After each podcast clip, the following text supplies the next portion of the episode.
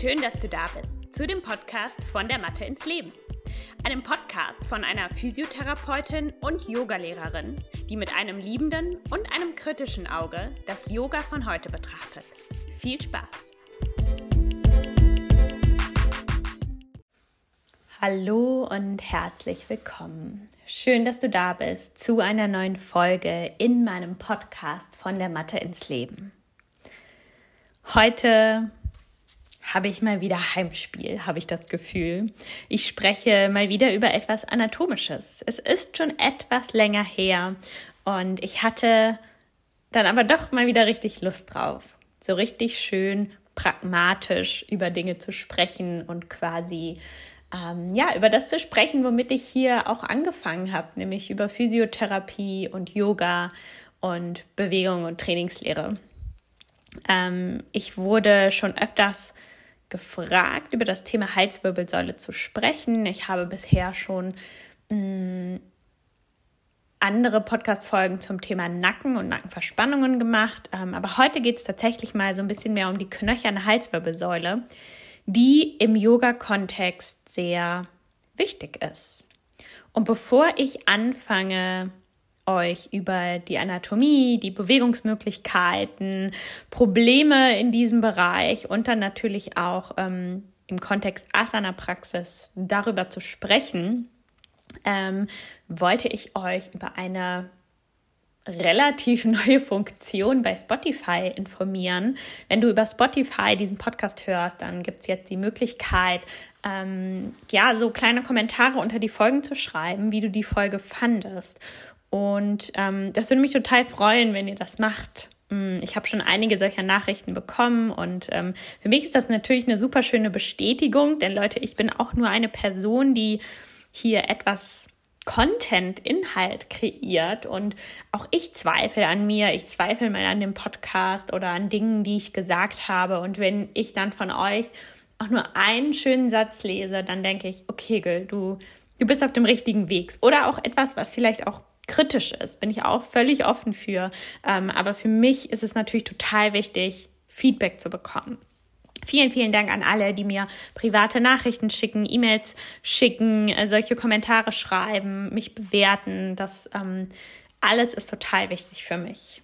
Ähm, okay, vielen Dank an der Stelle. Lasst uns starten. Okay, gucken wir uns die Anatomie an. Sehr, sehr gerne, wenn du die Möglichkeit hast, öffne dir ein Bild, gib Halswirbelsäule, Anatomie ein und ähm, schaust dir an, wie das tatsächlich aussieht. Wenn du die Möglichkeit nicht hast, versuche ich es dir so bildlich wie möglich zu beschreiben. Die Halswirbelsäule besteht aus sieben Wirbeln, wobei man zwei von denen quasi als die ähm, ja, Kopfwirbel bezeichnet, teilweise. Das sind quasi die zwei Wirbel, die vor allem die Verbindung zum Schädel darstellen, die auch von ihrer Anatomie anders aufgebaut sind als die da drunterliegenden fünf. Und dann haben wir eben fünf Halswirbel, die sich sehr ähnlich sind in ihrem anatomischen Aufbau. Sprechen wir mal über die oberen zwei. Die nennt man Dens und Axis. Ähm, für euch nicht wirklich relevant. Das Einzige, was hier relevant ist und was sehr mh, mm, entscheidend ist, was die Belastung der Halswirbelsäule betrifft, ist der Dens. Dens heißt Zahn und wir haben quasi auf dem dem Wirbel, der quasi im Kontakt zum Schädel steht, also der quasi direkt der erste Halswirbel ist, da gibt es eben so einen Zahn und der ist vielleicht so Kleinfingerkuppen groß, so eine, ja, eine knöcherne Erhöhung, worum sich der Schädel drehen kann. Also der ist da quasi so wie draufgesteckt.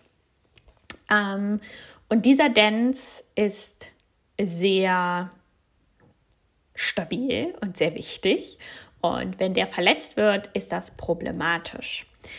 Oftmals hört man ja so mh, mm, diese Aussage, dass die Halswirbelsäule ganz viele kleine Strukturen hat, die sehr ja, anfällig sind. Und es stimmt, dass die viele kleine, sehr wichtige Strukturen hat. Darüber werde ich gleich noch mehr sprechen. Ähm, und gleichzeitig ist es trotzdem eine sehr stabile und auch wieder antifragile mh, mm, Struktur unseres Körpers. Unser Körper ist im Allgemeinen stark und stabil, wenn er nicht krank ist.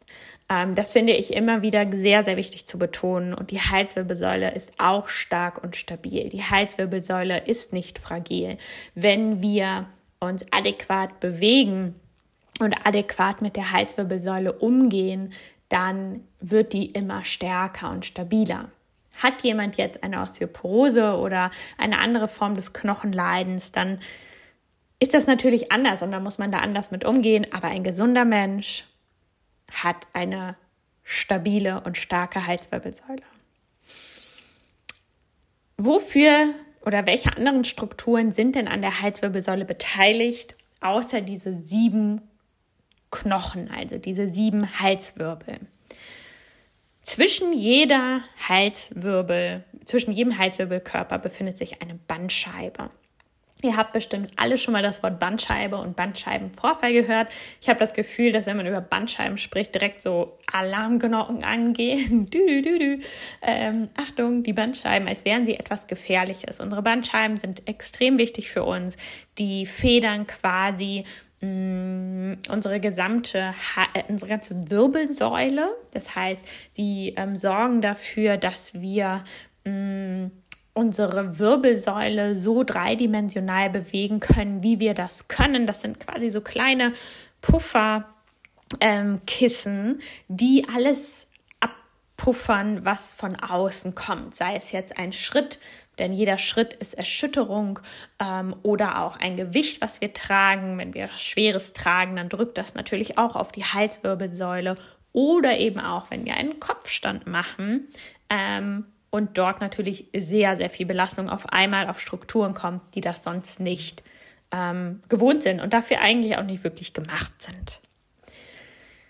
Neben den Bandscheiben gibt es außerdem Nerven, die aus dem Gehirn rausziehen durch die Halswirbelsäule und dann eben an den Seiten der Halswirbelsäule ähm, in Richtung unserer Arme ziehen. Vielleicht hast du meinen Beitrag im Yoga Journal gelesen. Ich hatte da eine dreiteilige Reihe ähm, Ende letzten Jahres, Anfang diesen Jahres, wo ich über Nervenmobilisationen von der oberen Extremität geschrieben habe, und du findest das auch in meiner Videothek und in meinen Ausbildungen. Also wenn du in irgendeiner Form schon mal was von mir ähm, gelernt hast, dann kennst du diese Nervenmobilisation bestimmt.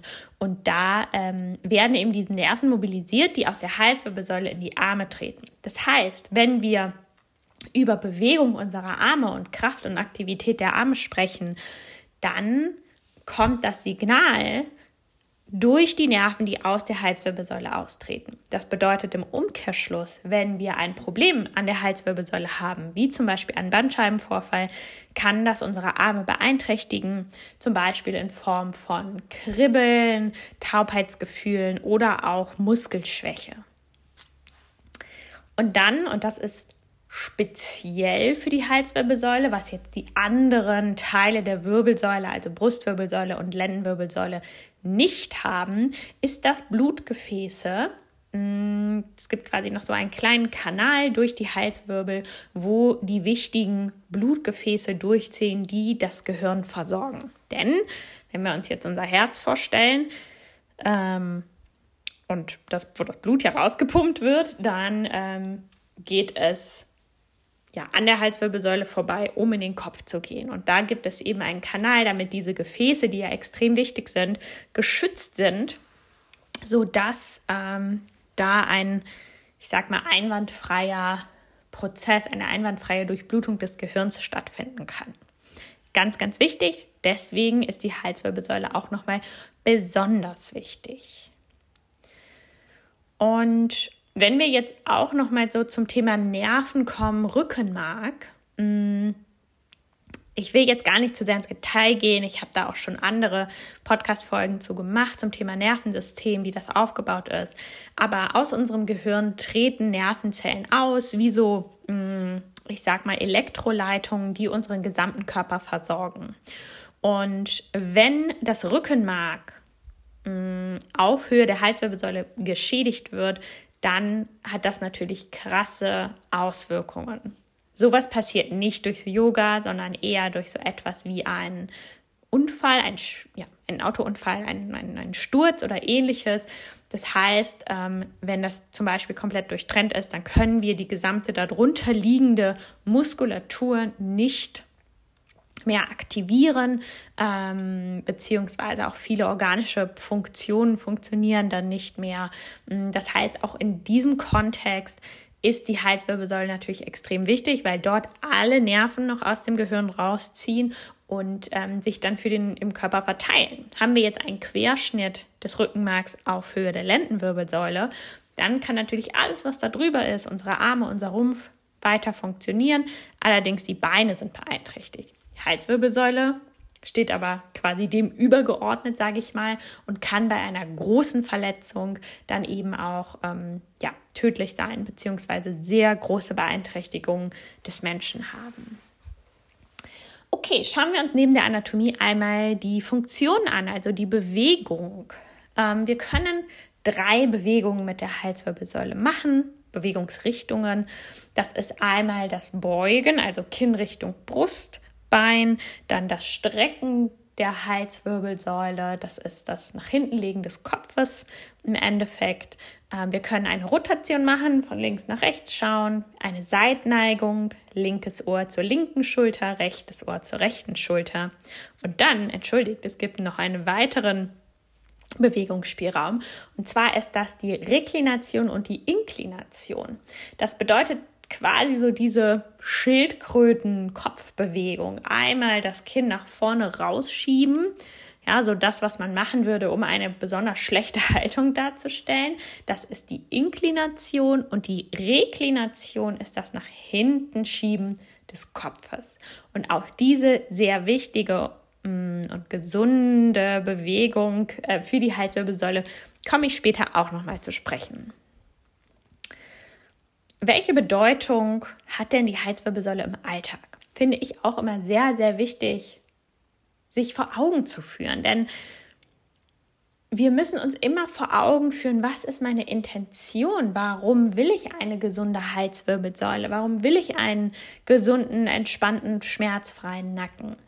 Mm, das muss ja einen Grund haben. Und da finde ich es immer sehr, sehr wichtig. Und das ist natürlich auch meine physiotherapeutische Perspektive, ähm, darüber nachzudenken, was mache ich denn mit meiner Halswirbelsäule? Und unsere Halswirbelsäule ist extrem wichtig, um uns zu orientieren.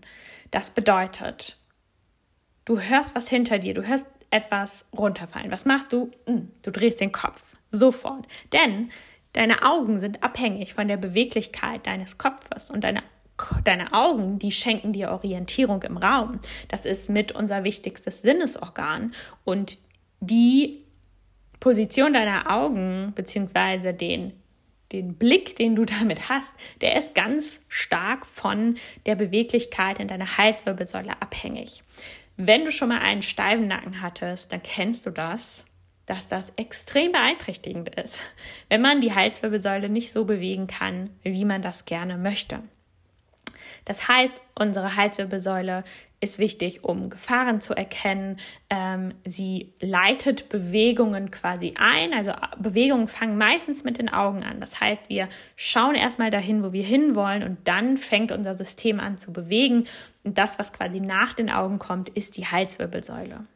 Und das ist dann auch wieder im Kontext Yoga sehr wichtig, denn wenn ich zum Beispiel einen Sonnengruß übe, dann beginne ich ich stehe in Tadasana, bringe die Arme über die Seiten nach oben. Was mache ich? Ich hebe meinen Blick, ich hebe meinen Kopf. Die Halswirbelsäule kommt eher in eine Extension. Ich will in die Vorbeuge. Ich senke meinen Blick. Ich beuge meine Halswirbelsäule und ich fließe nach unten. Und so geht das die ganze Zeit weiter. Beobachte das gerne mal. Wie beginnt denn jede Bewegung? Ich bin ja sowieso ein Fan davon, sich so routinierte Bewegungen immer wieder mit einem neuen Fokus anzuschauen. Und das ist etwas, ähm, was ich dir nur empfehlen kann, zum Beispiel im Sonnengruß, mal zu schauen, was machen meine Augen, was macht meine Halswirbelsäule, wie beginnen meine Bewegungen, diese Bewegungen, die ich schon so oft gemacht habe. Okay, kommen wir zum Thema, welche Problematiken können denn auftauchen? Ich nehme mal kurz einen Schluck Kaffee. Natürlich habe ich mir wieder einen Kaffee gemacht, bevor ich einen Podcast aufnehme. Hm, vielleicht, ja, kennst du den Running Gag? von mir selber. Ich weiß gar nicht, ob ihr, ob ihr auch darüber lacht. ich weiß es nicht. Aber ich ähm, zweifle immer wieder an mir, weil ich mir immer wieder einen Kaffee kurz vorher mache. Vielleicht ist es tatsächlich, weil ich das Gefühl habe, mh, mm, dass ich in so einem, das ist für mich immer so ein gemütlicher Moment, als würde ich mir irgendwie mich mit einer Freundin unterhalten und da würde ich mir dann auch einen Kaffee machen wollen. Und vielleicht ist das der Grund. Hm. Ich weiß es nicht. Lass uns über die Halswirbelsäule und ihre Probleme sprechen. Natürlich kann es sein, dass die Muskulatur, die die Halswirbelsäule umgibt, verspannt ist. Das ist etwas, was sehr häufig vorkommt, vor allem durch mh, mm, sehr starres Schauen der Augen. Es gibt eine Podcast-Folge zum Thema Augen und Yoga, sehr, sehr interessant, vor allem jetzt auch im Kontext mit der Halswirbelsäule ähm, aber eben auch durch lange Haltungen, durch viel, hm, ich sag mal, nach vorne gerichtet sein, wenn wir zum Beispiel am PC tippen, wenn wir Sachen mit unseren Händen machen, dann sind wir einfach viel nach vorne gerichtet. Das heißt, diese gesamte Bewegung und Haltung in der Halswirbelsäule ist relativ einseitig. Und was natürlich auch passieren kann, sind Bandscheibenvorfälle. Bandscheibenvorfälle in der Halswirbelsäule sind recht häufig können sehr, sehr schmerzhaft sein, sehr unangenehm sein ähm, und passieren tatsächlich immer mehr. Also ähm, durch eben diese starke Belastung ähm, in Form von ständigem Halten und Verspannen und Überlasten, ähm, durch eine Disbalance von Belastung und Belastbarkeit, weil wir eben wenig trainieren in diesem Bereich, wenig Muskulatur aufbauen, dann aber ganz, ganz viel verlangen von diesem Bereich, ähm, kommt es zu solchen Problematiken. Und das Yoga ist da tatsächlich auch eher ein Risikofaktor. Wenn die Verletzungsgefahr von Yoga in Form von Studien oder ich sag mal einfach ähm, ja, Berichten ähm, von medizinischen Experten ähm, zusammengefasst wird, dann ist die Halswirbelsäule eigentlich so der rote Fleck, die rote Flagge, wo gesagt wird, okay, das ist ein Bereich, der mh, mm, sehr stark belastet werden kann im Yoga und es wirklich gefährlich ist. Und da möchte ich drei Asanas nennen, die ich wirklich nicht empfehlen kann und die ich vermeiden würde. Und das sage ich nicht oft, das wisst ihr. Ich versuche immer sehr offen zu sein und sehr inkludierend. Ähm, aber diese drei Asanas kann man in Kursen nicht ohne Bedenken unterrichten. Das sage ich jetzt so und dazu stehe ich. Ich unterrichte diese, ich habe die noch nie wirklich unterrichtet, muss ich sagen. Ich kann mich nicht dran erinnern, weil das einfach auch Sachen sind, die sich für mich schon immer nicht gut angefühlt haben. Ähm, okay, kommen wir zu den drei Asanas. Der Kopfstand. Der Kopfstand ist eine Asana, die ich nicht unterrichte, die ich nicht übe und die ich auch wirklich als gefährlich ansehe. Man kann einen Unterarmstand machen, man kann einen Handstand machen, aber einen Kopfstand, der wirklich am Boden ist, würde ich nicht machen in meiner 300-Stunden-Ausbildung habe ich eine Variante auf dem Stuhl zum Beispiel. Das heißt, man hat einen Stuhl, setzt da den Kopf drauf und hat quasi nur so ein Viertel seines Körpergewichtes dann auf diesem Bereich oder noch weniger. Man kann das halt sehr gut dosieren. Aber so wie der Kopfstand eigentlich geübt wird, würde ich nicht machen. Dann der Schulterstand. Und zwar der Schulterstand wirklich in der Form, wie es klassisch gedacht ist. Das heißt, Beine in die Luft und das Gewicht ist primär auf Schultergürtel und ähm, Halswirbelsäule und die Arme tragen auch nicht wirklich Gewicht. Es gibt eine Variante des Schulterstandes, wo ähm, man quasi das Becken erhöht hat, die, die Beine zeigen nach oben, man trägt aber das Gewicht eher auf den Händen, denn das Becken ist auf den Händen abgelegt. Also man beugt die Ellenbogen, das Becken ist auf den Händen und man verteilt quasi das Gewicht zwischen Halswirbelsäule und Schultergürtel und dem Becken. Das ist eine Variation, die völlig in Ordnung ist, genauso wie die Schulterbrücke, wo die Füße noch am Boden sind. Aber die Variation, wo wirklich komplett die A, die, der Rumpf und die Beine nach oben gerichtet sind, sehr, sehr gefährlich, würde ich nicht machen, nicht unterrichten. Und als dritte Asana der Flug. Das heißt, gleiche Ausgangsstellung, Beine gehen Hinterkopf. Ähm, ist auch ein No-Go. Die Belastung für die Halswirbelsäule ist einfach zu hoch. Die Menschen sind darauf nicht vorbereitet. Natürlich gibt es Menschen, die das bedenkenlos praktizieren können. Aber ich würde sagen, dass es nicht mal ein Prozent der Schülerschaft, die wir in Deutschland haben. Ähm und es ist einfach gefährlich und man kann auch tolle Alternativen finden. Zum Beispiel der Kopfstand auf dem Stuhl, der Schulterstand mit Gewicht ähm, auf den Händen und den Flug kann man eben in Form zum Beispiel einer Vorbeuge, einer sitzenden Vorbeuge, die gut unterlagert ist, ähm, auch reproduzieren. Das ist quasi die, die gleichen Strukturen, die angesprochen werden, nur andersrum. Okay, nachdem ich jetzt damit eingestiegen bin, was man nicht machen soll, möchte ich natürlich auch darüber sprechen, was man machen soll. Denn ich will ja hier keine Angst schüren. Es sind wirklich diese drei Asanas, die problematisch sind, aber man kann ja auch ganz viel Tolles und Gutes machen für die Halswirbelsäule. Wichtige Regeln ist einmal, dass wir nicht zu viel Gewicht auf die Halswirbelsäule bringen können. Das können wir sicherstellen, indem wir eben diese drei Asanas vermeiden. Dann wollen wir nicht überdehnen. Das heißt, wir wollen wirklich angemessen da reingehen. Wir ziehen nicht am Kopf. Wir ziehen auch nicht irgendwo, ähm, wir schieben nicht in irgendwelche Asanas hinein. Wir wollen mm, Dehnung beziehungsweise eher Mobilisation, aber nicht so ein Reißen an diesen Strukturen. Was wir forcieren wollen, ist Koordination. Koordination ist hier wirklich der Schlüssel. Das bedeutet, Bekomme ein Gefühl dafür, wie deine Halswirbelsäule sich bewegt, in was für einer Position sie natürlicherweise ähm, sich einrichtet, wie fühlt sich die Drehung nach links, nach rechts an. Also bekomme erstmal so eine gewisse Aufmerksamkeit dafür. Dann lerne Länge zu schaffen. Ja, auch das ist Koordination. Wir sind eher immer in so einer Kompression, weil die Schwerkraft von oben wirkt und wir werden immer kleiner und zusammengeferchter in der Halswirbelsäule. Schaffe Länge, lass deine Kopfkrone nach oben zum Himmel ragen. Dann Thema Reklination, bring deine Ohren über deine Schultern. Das heißt, schieb dein Kinn gerade nach hinten in Richtung Kehlkopf und länge darüber deine Halswirbelsäule angemessen. Ja, auch da wieder Koordination.